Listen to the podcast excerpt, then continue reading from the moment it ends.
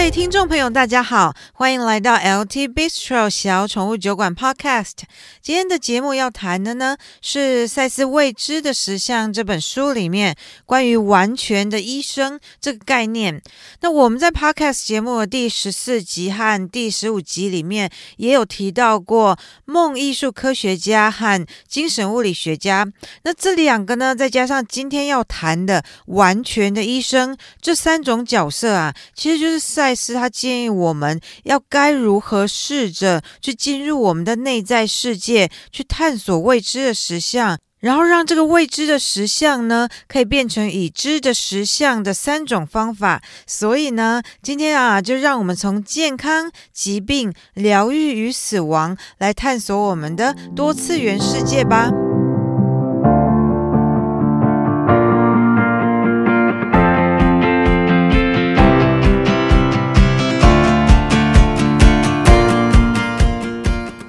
我们一开始啊，先来破题哈，解释什么叫做完全的医生。完全的医生指的是了解人呢，作为一个整体，是包含身心灵，也就是身体、心智与心灵的整个完形，才构成一个人哦。所以人并不是只是一个会活动的身体。所以啊，完全的医生呢，也是要学会去了解身心灵之间是如何互动的，而且呢，是为人们追求。健康，而不是只是对付疾病而已。也就是说啊，完全的医生呢，是要教人家的是养生，而不是只有治病。那其实简单口语来讲，就是说啊，预防胜于治疗这样的观念。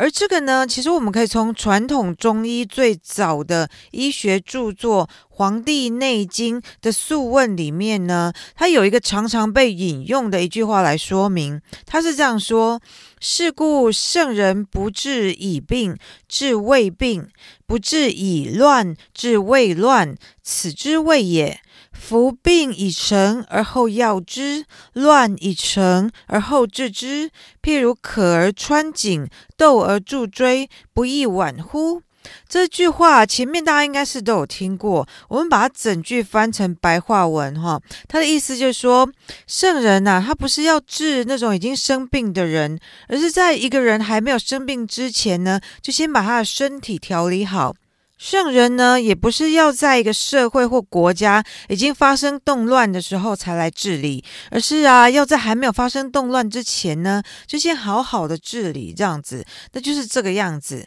那如果说你已经生病了，才赶快哎来找医生开药治疗，或者说啊，社会上已经发生动乱了，然后你想才。赶快想要来治理这个社会啊！这其实就好像是你口渴了，才想到要来赶快来凿个井来取水来喝，或是你都已经要跟人家打架打斗了，或是打仗了，然后才想到要赶快来铸造兵器，这不是太晚了吗？OK，所以后来呢？那这个是在《黄帝内经》里面所引用的一句话哈。那后来呢，其实在中国隋唐年间的另外一位有名的医药学家孙思邈，他也说哈，他说：“上医医未病。”中医医愈病，下医医已病。也就是说呢，最厉害的医生啊，他是在人还没有生病的时候就顾好他的健康；而中等程度厉害的医生呢，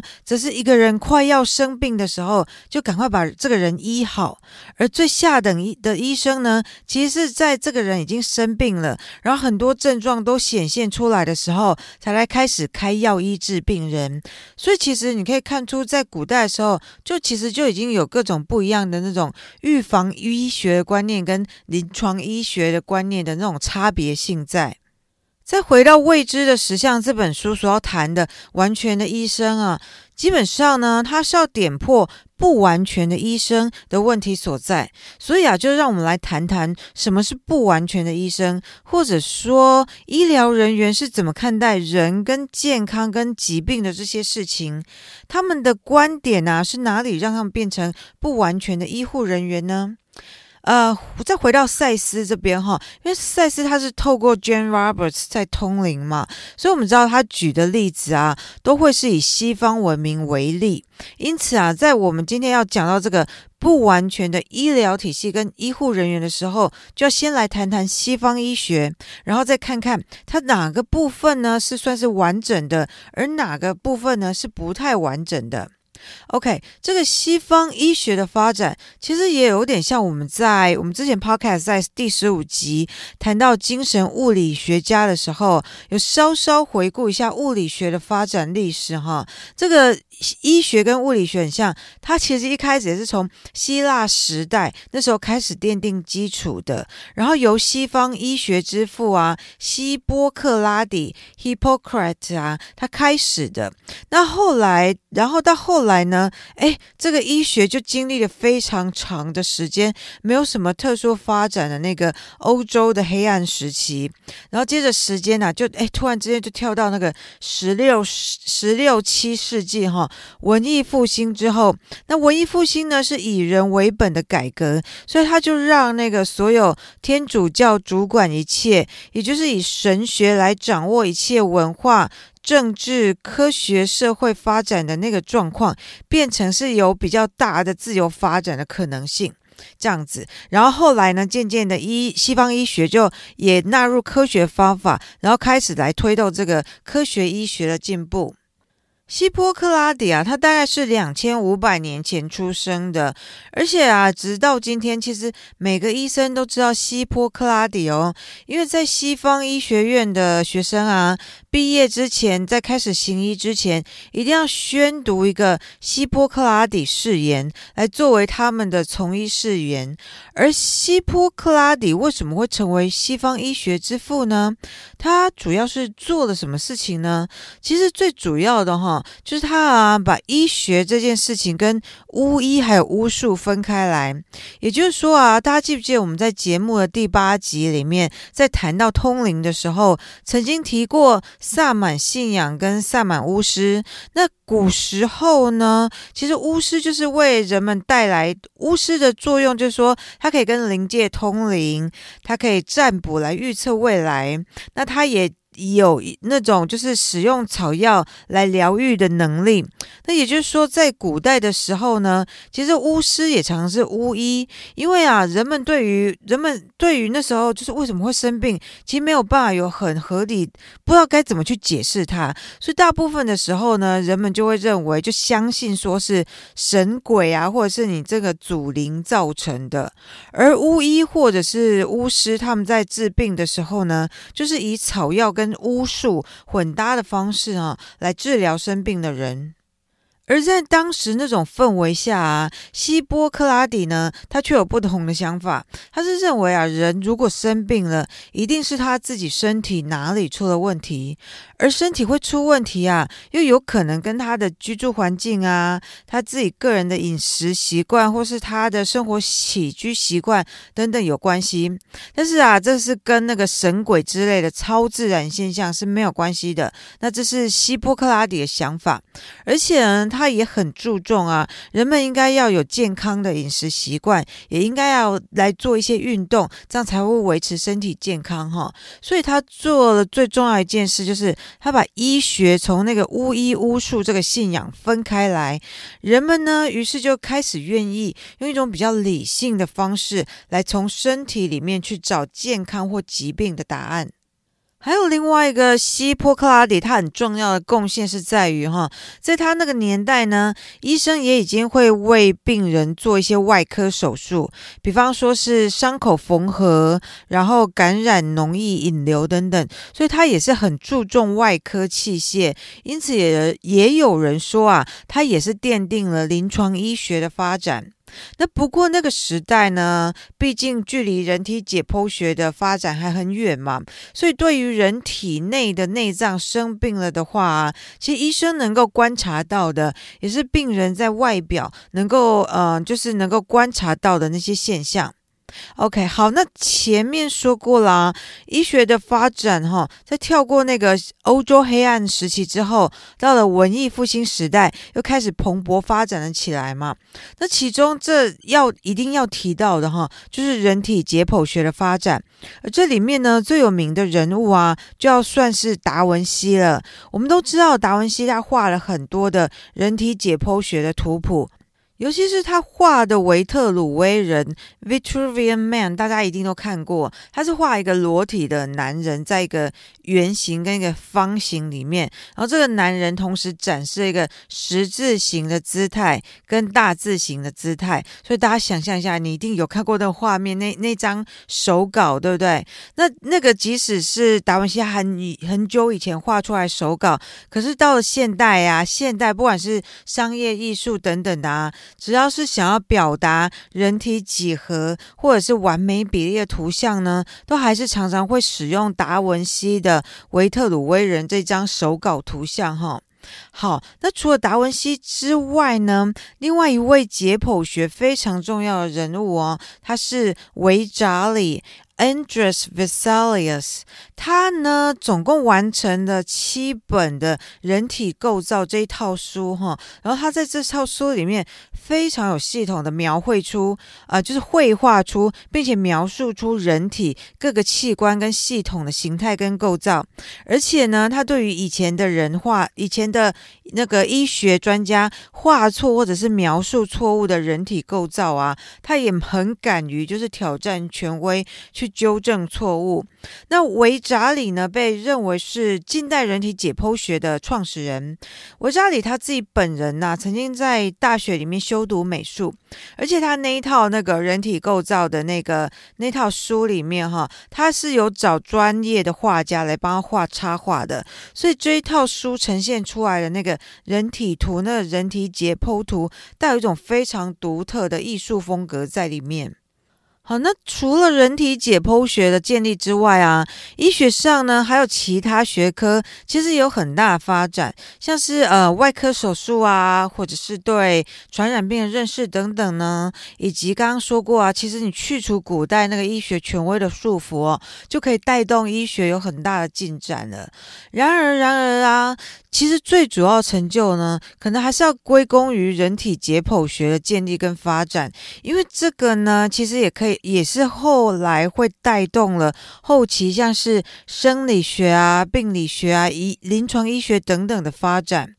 好，那到这边呢，我们大概是对西方医学近两千多年的发展有个很概括的说明嘛。那我们现在把话题哈拉回赛斯要表达的那个完全的医生，我们首先得了解他为什么认为目前的西医并非完全的医生，那个不完全的地方到底是在哪里呢？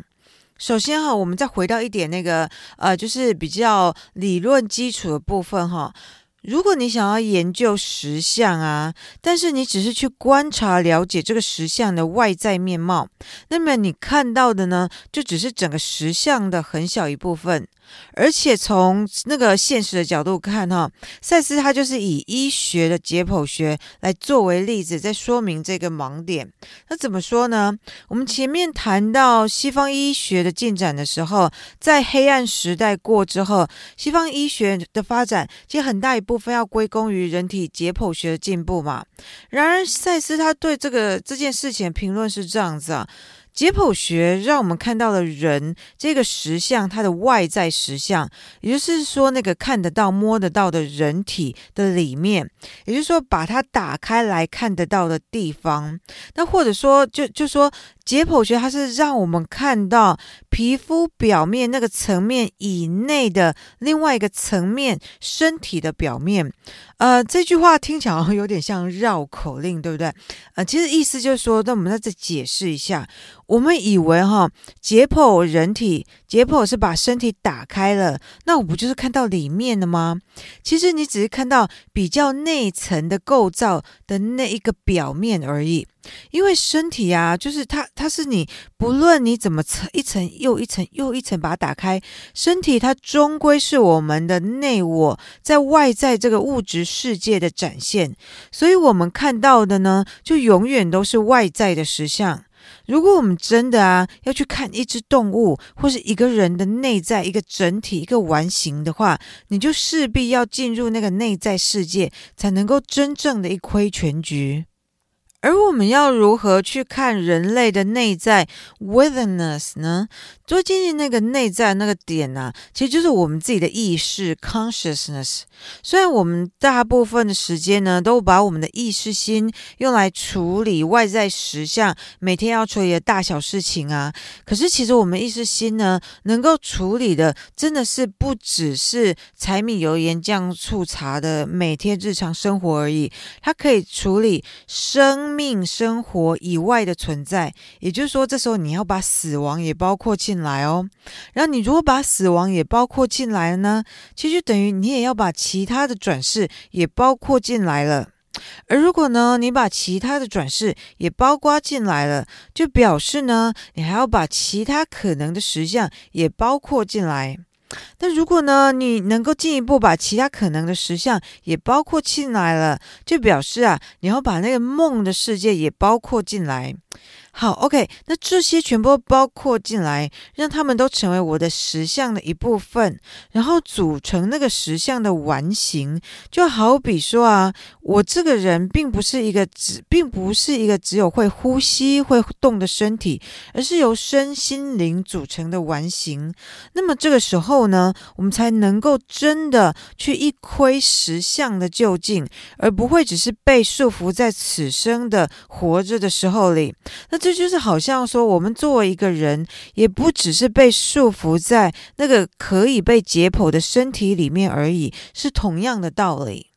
当然啊，我们这么说，并不是要为了要那个贬低解剖学，或者是西方医学对人类健康跟疾病的贡献，而是要说啊，我们要小心哈，不要因为某一样。东西或某一个领域，它发展的特别好，就以为说我们在那个方面看到了所有的面貌。所以大家其实一定要时时刻刻放在心上，就是啊，我们有我们的外在实相嘛，我们也有内在实相，而你要去探出那个实相的蓝图，其实啊，也会有助于我们来发展我们的外在实相。而尤其呢，那个实相的蓝图，你必须要到你的内在世界里面才找得到。也因此呢，如果我们懂得运用我们的意识心的话，就可以帮助我们去得到这些啊，我们本来就有能力可以得到的知识。那只要我们懂得呢，去探索那个真实存在、有活力又有创造力的内在实相。好的，那到目前为止哈，大家大概抓到赛斯的重点了。也就是说啊，现代医学呢，把人体当做一个客观的、被科学有系统的观察的物体，那以这样的方式呢，来征服一个又一个的疾病，可是却没有啊，把人当做一个身心灵的整体完形来看待。因此呢，有时候就会出现那种头痛医头啊，脚痛医脚的盲点，是不是？那有时候啊，现代的医学这样说哈，现代医学呢，让人们不再死于霍乱或是黑死病、破伤风这种发生在以前以前很常有的疾病。可是呢，人们却开始死于新的疾病。那也就是说，如果我们都一直专注在疾病上面的话，那是不是结果会变成说，它也只是随着时代的演变，让医生在处理不同的疾病而已？可是，一个人要能够活得开开心心的、健健康康的来做他想要做的事情的那个健康状态，是要如何呢才能够达到呢？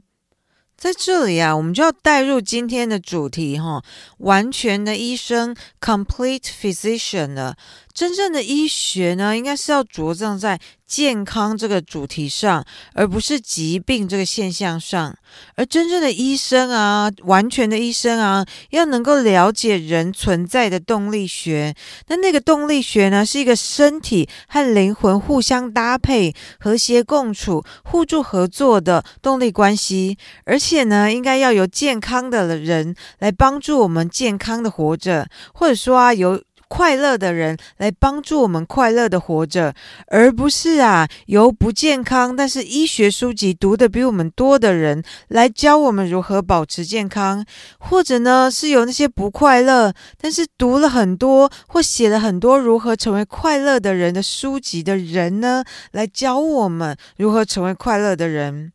OK，所以在这里、啊，我们要再次强调哈，我们一定要啊掌握力量啊，在自己的生活里面，而不要成为一个把力量交出去的人。把力量交出去的人呢，是不可能会有开心自在的生活的。这怎么说呢？如果我们觉得自己的健康啊，只能够依赖医疗体系跟医生，那么在健康这件事情上，你就是成为一个把力量交出去的人。可是啊，这并不是说我们不应该去看医生，或是接受现代医疗治疗，并不是这个意思，而是说我们其实也要认识自己的身体，对于自己的身体跟心理的健康状态是有知觉的，而且相信自己的身体会有疗愈的能力。然后呢，同时也学习养生之道。那么这样子在身心结合的状态下，当有一天我们生病了，然后去接受医疗行为治疗的时候，也才能够啊内外一致的疗愈自己，也就是说啊，让我们的心灵呢也能够同时对我们的身体去发挥疗愈的力量。而其实简单来说啊，其实就是让我们自己回归的比较自然一点，然后让科学呢，它会成为帮助我们生活的健康快乐的好工具。而不是成为我们呐、啊、和对自己的身心灵认识之间的一个阻碍，把我们人、啊、所有的力量都交给了科学跟科技哈。这就好像说啊，假设说我们对于天气呢，只能依赖手机上看到的天气预报，可是啊，却竟然不愿意踏出家门口一步，然后去感受一下外面的天气、天空的颜色、空气的温度、湿度跟闻起来的味道，还有风力的大小跟方向，然后看看啊，今天晚上我有没有办法看到星星月亮啊？如果我们连这样都不愿意去做话，那么在天气的这件事情上，我们也会变得失去力量，跟大自然脱节了。今天的节目一开始谈到了哈，赛斯以梦艺术科学家、精神物理学家和完全的医生这三种角色来建议我们该如何试着来进入我们的内在世界，去探索未知的实相，让未知的实相呢能够变成我们已知的实相。那今天这一集呢，主要是在谈完全的医生这个部分，因为啊，怎么说？因为不一定每一个人都有兴趣去探索自己的梦境嘛。或者说，对于前面提过的精神物理学家要如何操作这个东西，可能会感到有点抽象。可是我们几乎每一个人都是非常关心自己的身体健康的啊，所以啊，今天这个完全的医生呢，其实不只是在讲医疗人员而已，而是呢更广阔一点的，请大家都来想想看哈。我们的医学啊，现在进步到什么样的状况？而我们每个人对自己的健康，又是理解到什么样的状态呢？我们每天呢，花多少时间去照顾自己的身体跟心理的健康？还是说我的身体或心理很不舒服了，有明显的症状了，我才会去找医生？而且是那种把力量完全交给医生，只希望能够借由医护人员啊、药品啊、手术跟健保系统来确保我们的疾病能够被治好呢？我们有做到那种，就是自己身上也带着力量去关心自己身体的健康吗？我们有去关心自己心理的健康吗？我们有去相信自己身体是有疗愈能力的吗？我们有去相信带着身体有自我疗愈的信念，会为身体的疗愈能力来加分吗？大家好好的来想一想这些问题哈，然后以这样子的观点来啊，来反观医疗体系跟医护人员，来了解那个完全的医生那个观念跟信念，让我们啊在应用现代医学来治愈疾病跟维护健康的时候啊，是带着对自己自身的力量跟信念，而不是把自己完全交出去，由医护人员跟医疗体系来决定我们的健康与否，而这样的完。整的自己呢，那个认识到自己内在真实性的自己，也会同样的哦，去反馈到社会上，形成一个健康的社会。而到那个时候呢，每一个想要去觉察未知实相的个人啊，也都可以变成自己的梦艺术科学家、精神物理学家，或是完全的医生，然后来探索自己的心灵天地与群体的心灵天地。而这样的旅程啊，不仅会照耀个人的实相，也会照耀社会与人类的实相经验。OK，那就感谢大家今天的收听哦，也请你们订阅、追踪、关注我的 LT Bistro 小宠物酒馆，继续听我在这里说书赛斯和新时代。也欢迎大家到 Facebook 加入赛斯盐酥鸡社团，让我们共同在灵性中有所成长，让我们的生活一点一滴越来越美好。